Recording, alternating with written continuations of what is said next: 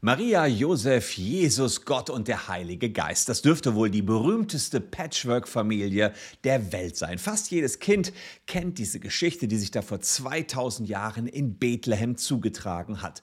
Kaiser Augustus, der ließ eine Volkszählung anordnen und im kleinen Stall ist das Jesuskind in einer Krippe geboren worden. Was aber, wenn sich das alles zu heutiger Zeit zugetragen hätte? Wie sähe das rechtlich aus? Ist eine Volkszählung überhaupt datenschutzkonform? Wäre Josef als Vater von Jesus anerkannt worden? Geht überhaupt standesamtlich ein Vorname namens Jesus und das Gesangliche der Engel, wäre das eventuell als Ruhestörung eingeordnet worden? Wir wollen uns die Weihnachtsgeschichte mal mit einem Augenzwinkern anschauen und gucken, wie das rechtlich nach heutiger Sicht und deutschem Recht ausgegangen wäre. Also bleibt dran.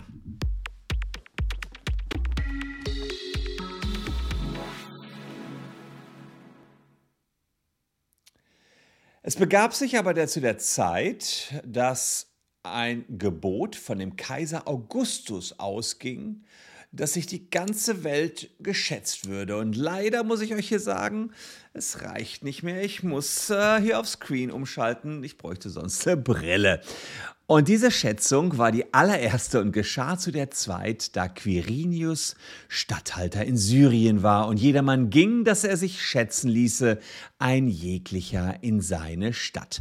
Da machte sich auch Josef auf Galiläa aus der Stadt Nazareth in das jüdische Land zur Stadt Davids, die da heißt Bethlehem, darum, dass er von dem Hause und Geschlechte Davids war, auf das er sich schätzen ließe, mit Maria, seinem vertrauten Weibe, die war schwanger.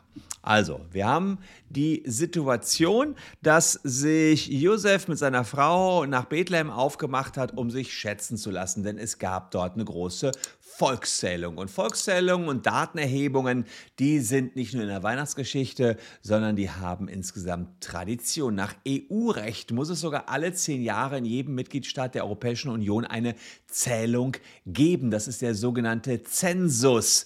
Die nächste Zählung in Deutschland findet übrigens im nächsten Jahr statt, aufgrund der Pandemie mit einem Jahr Verspätung. Die rechtliche Grundlage für solche Volkszählungen ist immer ein Gesetz und das nächste Gesetz ist das Zensusgesetz 2022. Dadurch wird das Verfahren transparent und die Bevölkerung kann nachvollziehen, was da genau gezählt wird und wer was über die Bevölkerung wissen will und weiß. Das Transparenzgebot, das gibt es seit 1983, denn dort hat das Bundesverfassungsgericht im sogenannten Volkszählungsurteil die Leitsätze aufgestellt, wie man das Volk zählen kann. Und damit ist auch das ähm, informationelle Selbstbestimmungsrecht, so einer der Kernwerte unseres heutigen Datenschutzrechts, entwickelt worden. Also, denn der römische Kaiser Augustus, der müsste sich heute an diese Vorgaben halten. Insbesondere müsste er eine Rechtsgrundlage, also ein Gesetz vorweisen. Und ansonsten wird es mächtig Ärger von ihm geben, wahrscheinlich vom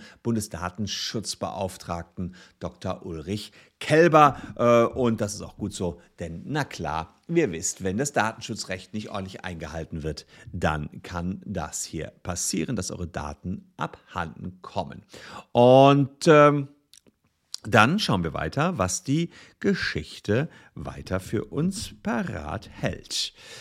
So, ähm, dann haben wir, und als sie da selbst waren, kam die Zeit, wo habe ich das? Ah, und als sie da selbst waren, kam die Zeit, dass sie gebären sollte. Und sie gebar ihren ersten Sohn und wickelte ihn in Windeln und legte ihn in eine Krippe, denn sie hatten sonst keinen Raum in der Herberge. Ja, das, was äh, die Krippe unter dem Weihnachtsbaum recht idyllisch darstellt, das ist bei näherer Betrachtung tatsächlich etwas, was ich nur mit Kopfschütteln und mit Fassungslosigkeit aufgreifen kann. Das muss man sich mal vorstellen. Da kommt eine schwangere Frau, klopft an ein Hotel, möchte Einlass, weil es keine andere Möglichkeit, ihr Kind zu gebären gibt. Und dann das Einzige, was die da anbieten, ist das Hotel, ist die Hotelgarage. Ja, da eben die Herberge, den Stall eisige Kälte. Da muss man sich ja fragen, könnte man den Gastwirt dafür zur Rechenschaft ziehen? Und ich habe einen entsprechenden Paragraphen rausgesucht. Hier Paragraph 323 Strafgesetzbuch, unterlassene Hilfeleistung. Wer bei Unglücksfällen oder gemeiner Gefahr oder Not nicht Hilfe leistet, obwohl dies erforderlich und ihm den Umständen nach zuzumuten wäre, insbesondere ohne erhebliche eigene Gefahr und ohne Verletzung anderer wichtiger Pflichten möglich ist, wird mit Freistrafe bis zu einem Jahr oder mit Gefängnisstrafe bestraft. Also hier geht es darum, dass man unterlässt, etwas Bestimmtes zu tun. Es wird nicht das bloße Nichtstun bestraft, sondern man unterlässt etwas Bestimmtes zu tun, wozu man verpflichtet wäre. Jetzt kann man natürlich die Geburt Jesu Christi auf keinen Fall als Unglücksfall bezeichnen, aber in der Notsituation befanden sich Maria und Josef ja ganz bestimmt. Und man kann jetzt sicherlich auch nicht den Gastwirt darauf verklagen, dass er seine Luxussuiten räumt, damit dort eben ein Kind geboren geboren werden kann. Aber zumutbar wäre es ihm auf alle Fälle gewesen, irgendwie einen kleinen Nachbarraum freizuräumen und Zeit zumindest für die Geburt zu geben und nicht nur das Kind abzuschieben in den Stall. Und dann, wenn er es so macht, dann muss er möglicherweise dann auch mit einer Freiheitsstrafe rechnen. Ein anderes Problem, was man hier vielleicht noch hat, ist die Fragestellung, ob Josef überhaupt als Vater hier anerkannt werden kann. Ähm, das äh, Standesamt muss ja die Vaterschaft feststellen und ausgerechnet äh, bei Josef wird das schwierig, gehe ich gleich noch darauf ein. Ähm, und ähm, es ist so, dass äh, der Vorname Jesus gewählt worden ist. Das war noch etwas, was das Standesamt auch checken muss. Und bis 1998 war es so, dass der Vorname Jesus nicht von Standesbeamten akzeptiert worden ist, weil er für Jesus Christus stand. Und deswegen hat man gesagt, kann kein anderes Kind Jesus Christus heißen. Das OLG Frankfurt hat nachher gesagt, naja, das ist ein normaler Vorname auf der, auf der Welt, muss akzeptiert werden. Ich glaube, die Problematik hätte aber Jesus Christus damals nicht gehabt, weil Jesus Christus war ja Jesus Christus. Also das, was man bis 1998 hier für eine Problemstellung mit dem Vornamen Jesus hatte, hätte Jesus nicht gehabt, weil der Vorname gehört ja einfach zu Jesus. Aber wenn er heute geboren worden wäre mit der Sicht, also ich will es nicht zu verquer nehmen, OLG Frankfurt seit 1998, Jesus als Vorname geht. Aber Vater und Mutterschaft, ähm, die beiden waren nicht verheiratet, die waren nur verlobt, äh, Maria und Josef. Maria war darüber hinaus noch Jungfrau. Und dann äh, äh, muss man sich jetzt fragen, wer war der Vater, wer die, war die Mutter. Jetzt gucken wir mal rein. Also vielleicht war die gar nicht die Mutter, das äh, nach dem deutschen Recht. Jetzt gucken wir mal rein. Also Jungfrau, ähm, hat das Kind geboren, ist die Frage, war sie die Mutter? Gucken wir rein, wer ist die Mutter eines Kindes? 1591 BGB, mal ein kurzer Paragraph, auch mal schön. Mutter eines Kindes ist die Frau, die es geboren hat. Das ist doch mal simpel, oder? Ganz simpel, Mutter von Jesus war nach deutschem Recht, Paragraph 1591, erstmal Maria.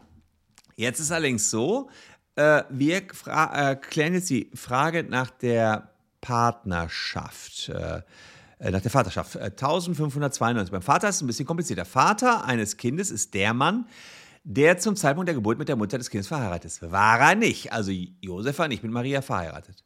Der die Vaterschaft anerkannt hat. Äh, ja, da kommen wir ja gleich drauf zu.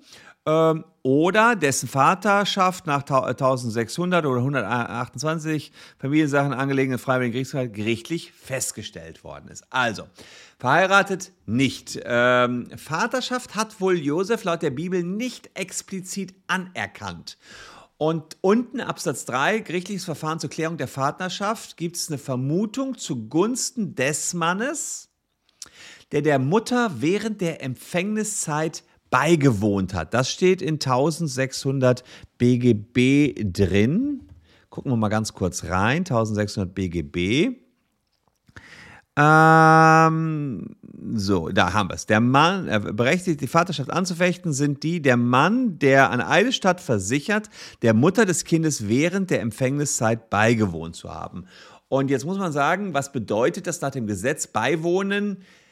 Ja, er muss Sex mit ihr gehabt haben. Das ist äh, die, es muss er zunächst mal nur behaupten, an Eidesstadt versichern. Allerdings war ja Maria Jungfrau. Das heißt, die, äh, diese gesamte Vermutung, dass er, äh, erstmal wird es schon schwierig zu sagen, weil ich ganz genau weiß ich es nicht, ob man Sex haben kann, dabei bleibt jemand.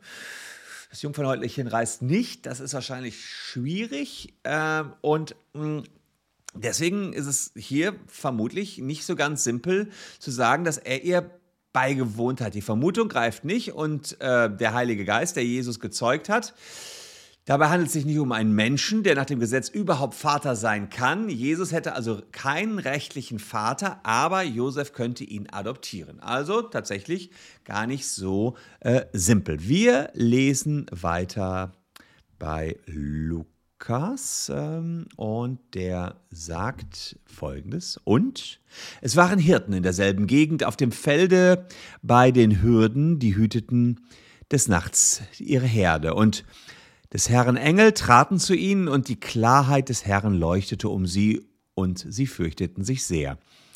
Und der Engel sprach zu ihnen, Fürchtet euch nicht, siehe, ich verkünde euch große Freude, die allem Volk widerfahren wird. Denn euch ist heute der Heiland geboren, welcher ist Christus der Herr in der Stadt Davids. Und das habt zum Zeichen, ihr werdet finden, das Kind in Windeln gewickelt und in einer Krippe liegen. Und alsbald war da bei dem Engel die Menge der himmlischen Heerschaden, die lobten Gott und sprachen, Ehre sei Gott in der Höhe und Friede auf Erden bei den Menschen seines Wohlgefallens.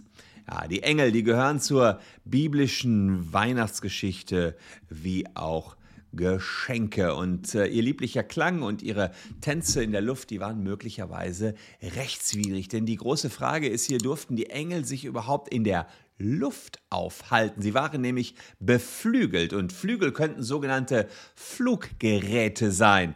Und bei der Benutzung des Luftraums braucht man nach Luftverkehrsgesetz eine Genehmigung. Also die Engel hätten möglicherweise für das Befliegen des Luftraums eine Genehmigung benötigt. Die hatten sie höchstwahrscheinlich nicht, äh, denn welcher Engel hält sich auch an profane irdische Vorschriften, würde mich jedenfalls wundern. Außerdem haben sie ein großes Fest gemacht. Sie haben ein Lied auf Jesus angestimmt und äh, da kann ich mir schon vorstellen, wenn da schlafende Nachbarn geweckt worden wären, wäre das eventuell eine Ruhestörung gewesen. Das ist eine Belästigung anderer Personen, ist eine Ordnungswidrigkeit, 117 Ordnungswidrigkeiten Gesetz.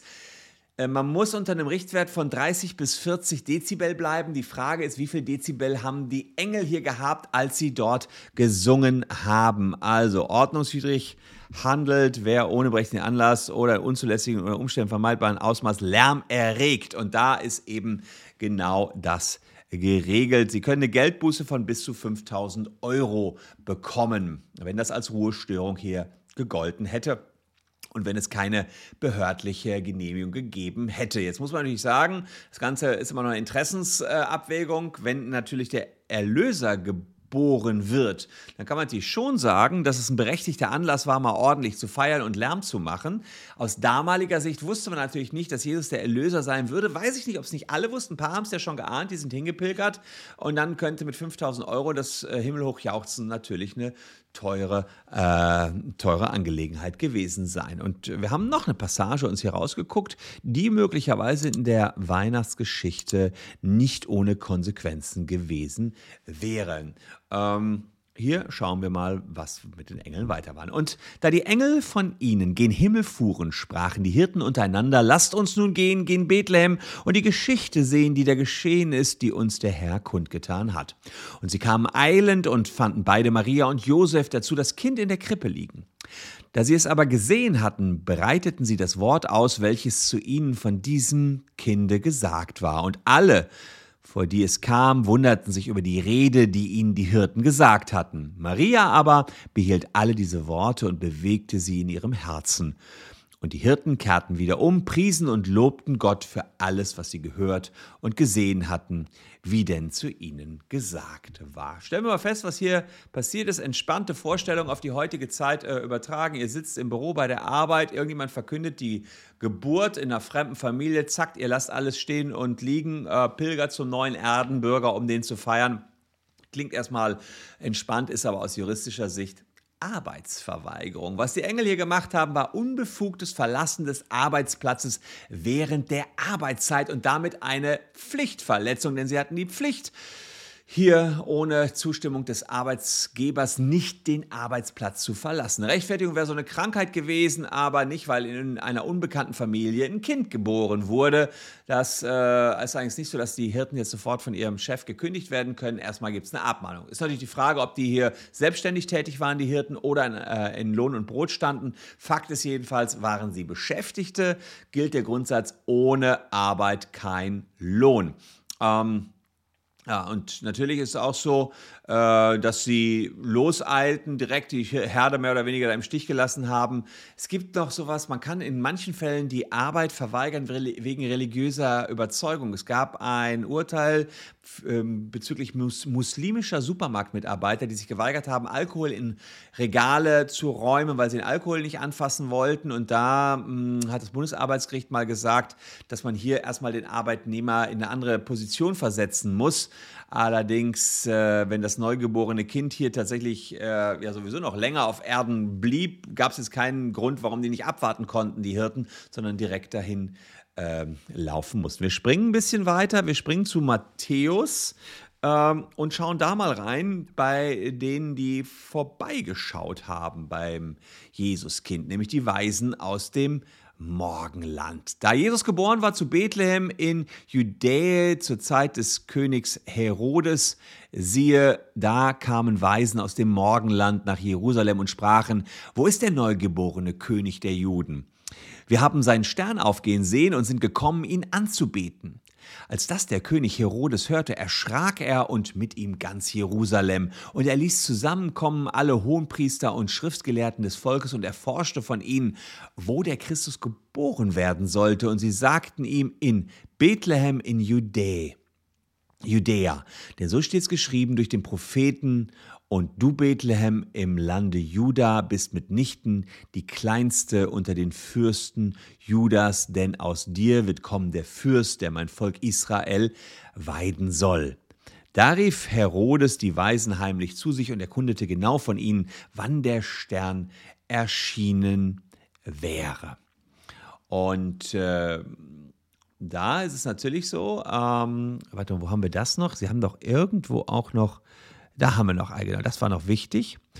Ähm, da sie, das ist hier noch wichtig, da sie den Stern sahen, wurden sie hoch erfreut und gingen in das Haus und sahen das Kindlein mit Maria, seine Mutter, und fielen nieder und beteten es an und taten ihre Schätze auf und schenkten ihm Gold, Weihrauch und Myrrhe. Also, hier haben wir direkt ein paar Sachen. Erstmal ähm, haben wir die Weisen, die aus dem Morgenland gekommen sind, die heiligen drei Könige. Spätestens am 6. Januar tauchten die als letzte Gäste an der Krippe auf beim Jesuskind äh, nachdem sie dem Stern nach Bethlehem gefolgt waren. So. Und ähm, heutzutage ist aber die Frage, wären die so einfach zu dieser jungen Familie gekommen? Wahrscheinlich hätten die drei, sofern sie, wenn wir jetzt mal von einem deutschen Stall ausgehen und vom Morgenland hierhin hätten kommen wollen, zunächst mal ein Visum gebraucht. Ausnahme, sie waren ja Könige, sie hätten irgendwelche Diplomatendienst- oder Sonderpässe gehabt. Das wäre die erste Thematik gewesen. Nächste Problematik, ihre Mitbringsel. Ähm, da gab es ja vor allen Dingen das Mitbringsel vom König Balthasar, der hat Weihrauch mitgebracht. Und aufmerksame Zollbeamte, die jetzt hier zuschauen, wissen, na, bei Weihrauch ist oft der Verdacht sehr nah, dass es sich um ein Rauch, Rauschmittel handelt. Bis heute steht ein tatsächlicher Nachweis zwar aus, dass Weihrauch wirklich die noch aktuell verbotene Substanz THC enthält. Bald soll ja Cannabis zumindest legalisiert werden. Allerdings würde der Zoll im Zweifel erstmal eine Kontrolle durchführen und unabhängig vom THC-Gehalt enthält Weihrauch noch andere Substanzen, die in der Regel nur bei Vorlage eines ärztlichen Attestes importiert werden dürfen. Also Balthasar hätte sich besser nach einem anderen Geschenk ausgesehen auch nicht ganz so einfach. Was zeigt uns das, liebe Leute? Aus heutiger Sicht wäre die Weihnachtsgeschichte mh, hm, gar nicht so einfach abgelaufen. Die rechtlichen Vorgaben wären immens und im Zweifel wäre das alles ein bisschen anders abgelaufen. Umso schöner, dass sich nach Jahrtausenden man sich solche äh, ja, Ereignisse nochmal anschauen kann und auch jetzt nach rechtlichen Gesichtspunkten das bewerten kann.